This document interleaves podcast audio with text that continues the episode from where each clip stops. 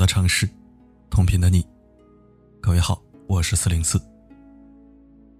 前几天在网上看了由康辉担任班主任的央视大型文化类节目《一堂好课》，其中一期邀请著名作家学者王蒙担任主讲人，讲述了一堂描摹时代、刻画人生的青春文学课。王蒙先生从十九岁开始从事写作。著有《青春万岁》《活动变人形》等近百部小说。他早期写了一篇小小说《雄辩症》，给我留下了深刻的印象。小说讲的是一位患了雄辩症的病人看医生的场景。医生礼貌地对病人说：“请坐。”病人随即反驳道：“为什么要坐呀？难道你要剥夺我不坐的权利吗？”见聊天进行不下去了。医生决定换个话题，缓和气氛。今天天气不错呀，但病人还是继续抬杠，纯粹胡说八道。你这里天气不错，并不等于全世界在今天都是好天气啊。例如北极，今天天气就很坏，刮着大风，漫漫长夜，冰山正在撞击。医生解释：“我说的今天天气不错，一般是指本地，不是全球吗？大家也都是这么理解的呀。”病人马上反驳道：“大家都理解的，难道就一定是正确的吗？大家认为对的，就一定是对的吗？”病人始终采取不合作的对抗的态度，医生根本没办法给他看病。他句句反驳，一味雄辩，却忘了此行真正重要的目的是来看病，而不是来战胜医生。小说虽然描写的是特定时代下的场景。但时至今日，患有雄辩症的人仍没有绝迹，只是换了个名称，就是喜欢在言语上胜人的杠精。杠精常犯的毛病是，自以为有见解，自以为有口才，喜欢与人辩论，把别人驳得脸红一阵白一阵，甚至哑口无言，他们自己则大呼痛快。本杰明·富兰克林说。争辩和反驳，或许会带来暂时的胜利，但你永远无法通过这表面上的胜利赢得对方的尊敬。语言胜人的行为，一般不会给我们带来真正的胜利。虽然在气势上，我们可能成了一时的口舌之快，但无论谁对谁错，心里都是不舒服的。想让别人真正服气，只能是一种徒劳。杠精只考虑自己的痛快，不考虑对方的感受，是一种情商极低的表现。他们的举动是在为自己的祸端铺路，总有一天会吃苦头、触眉头、跌跟头。喜欢抬杠也是一种病，得治啊！网友西瓜说：“说话是一门艺术，说话太直的人。”容易把话说死，情绪太重的人，容易把关系说断；言语胜人的人，容易把人心说凉。言语胜人，即使赢得了道理，也会伤害彼此感情，影响人际和谐。网友大帅哥吐槽他老婆是个杠精，有时候他一旦杠起来，他都没法搭茬。就说去年冬天，因为空气不好。他们家计划买一台空气净化器。老婆问他：“买个什么价位的好呢？”他说：“现在外面空气质量这么差，咱们就买个好点的吧。要不买那个七千的，效果肯定不错。”老婆听了，立马说道：“你一个月挣多少钱呢？买个空气净化器就花七千。空气是好了，咱们一家子喝西北风啊。”他被老婆这么一反驳。忙改口说：“那那就买个便宜的，我们同事好几个都买了一千四那一款。”他又急了，说道：“你糊弄人呐！咱们家九十平米的房子放一个一千四的净化器有用吗？你把它摆家里当吉祥物啊！”网友说：“除了闭嘴，他没有别的选择。夫妻在购物上有不同看法是正常的。”彼此可以商量着办，怎么好怎么来，没必要咄咄逼人，把自己的意见凌驾于他人之上，让对方只有闭嘴的份儿。如此不尊重对方，即使对方闭嘴不说，其实心里也是不舒服的。双方也并没有实现真正的达成共识。王蒙在我喜欢的状态叫安详一文中，有这样几句话：不要过分依赖语言。不要总是企图在语言上占上风。语言解不开的事实可以解开，语言解开了事实没有解开，语言就会失去价值，甚至于只能添乱。抬杠，没有真正的赢家。给对方添堵，其实就是在给自己添乱。真正情商高的人，是不会干这样的傻事的。小韩是我一位朋友的同事，在一家外贸公司工作，工作能力强，但人缘却不怎么好。主要原因是在于在嘴巴上从不吃亏，喜欢与人辩论。小韩公司的孙总仅仅比他大四岁，白手起家，身价过亿。他平时十分敬佩、尊重孙总。这一天，孙总的一位朋友来公司。孙总让小韩和另外两位中层领导一起到会客室去喝茶聊天。在聊天中，谈到一个热点事件，小韩和孙总的朋友意见相左，二人争论开来。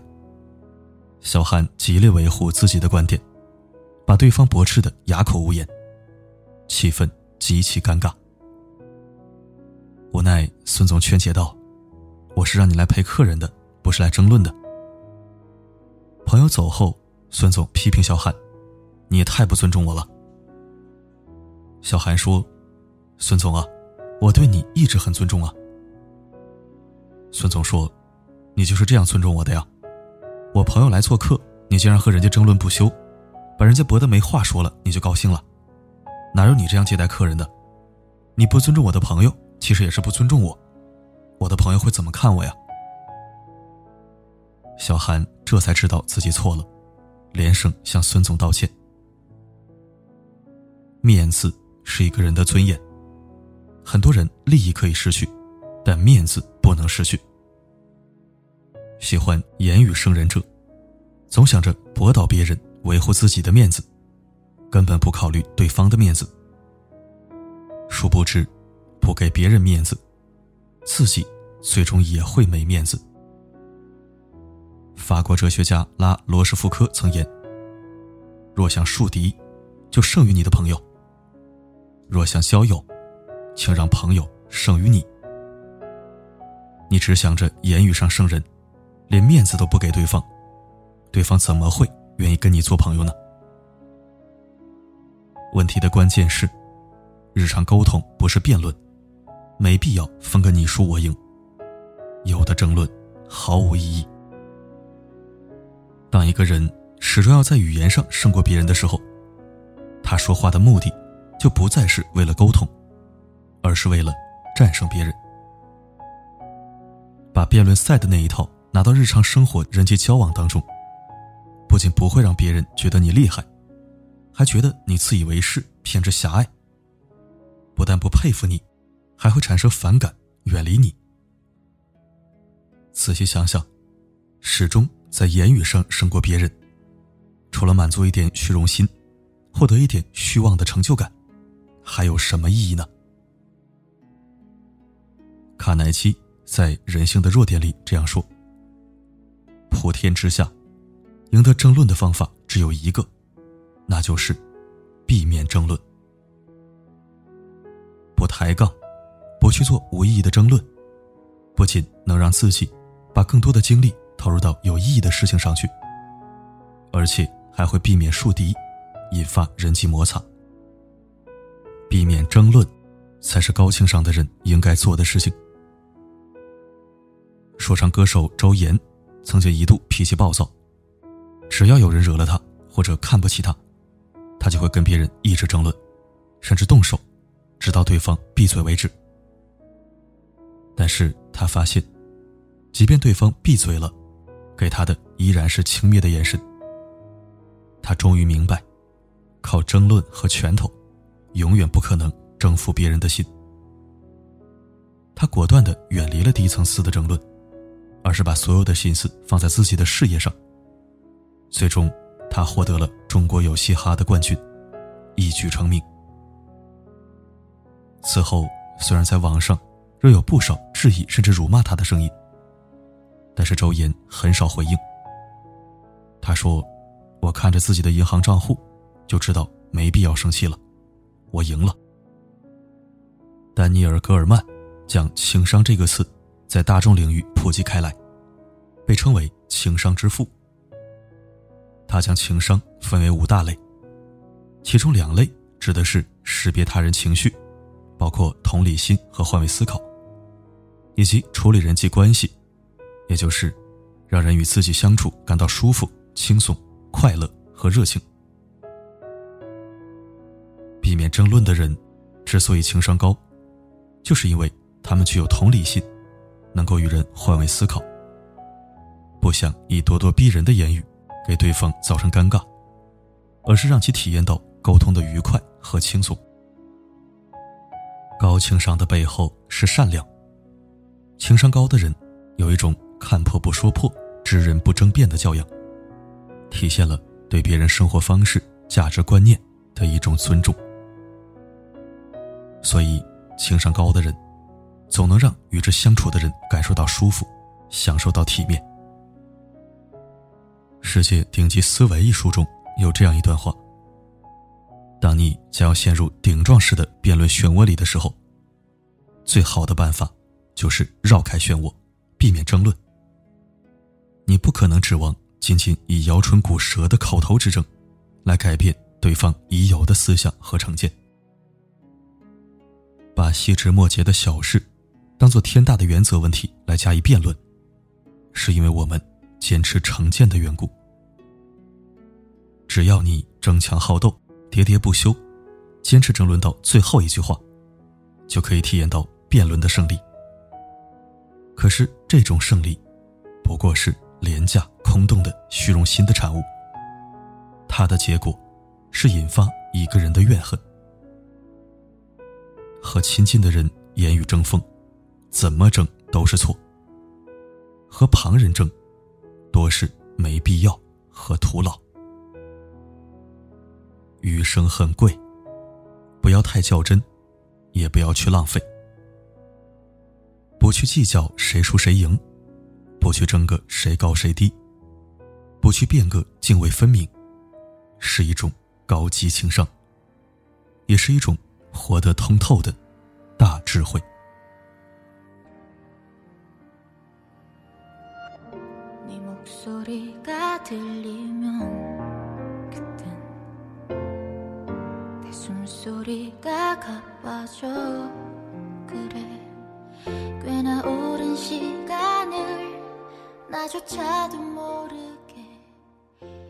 感谢收听。对于杠精，我一直想写一篇文章，研究了很久他们的心理和表现，总是想不明白某些人成为杠精的根本原因是什么。今天这篇文章转载自复书，提到了雄辩证观点，可以说让我找到了想要的答案。不得不说，还是我知识储备量不足了，光去思想他们为什么喜欢杠，连个参考文献都没有去找。心细的读者或许也发现了，四零四偶尔会在留言板被杠精侵扰，大概率我也会怼回去，但是怼来怼去。无非就是对方取关，然后我气个半死。有人说我傻，你管他杠不杠呢？多一个粉丝，多一个流量，你跟流量过不去，还做什么媒体人呢？我知道朋友是好心劝，但对于杠精，我是真的忍不住想反击。如果有人埋怨我偷懒不录音，或者批评我做内容不认真，我都欣然接受，并笑脸相迎，努力改进。但是杠精，我包容不了，因为他就是来找存在感的。所以后来我也不怼了，直接无视他们，让他们找不到存在感，也就眼不见为净了。对了，据我观察，一般杠精都会有一套统一的习惯用语，或者说诡辩话术，那就是“我不是杠，我真不是杠，有一说一，不喜勿喷”。当然了，不以偏概全，只能说说这些话的人不一定是杠精，但是杠精一定会说类似这样的话。或许他们也知道自己很讨厌，但是就是改不了喜欢抬杠的毛病。为了完成一次成功的抬杠，他们不惜先入为主、自我辩白。他们也真是坚持初心、精益求精的鬼才典范了，佩服。好的，今天的分享就到这里。有闲心的听友可以在留言板标上一句“杠精是黑话”。或者你可以直接跟我抬个杠，但是不要忘记加狗头啊！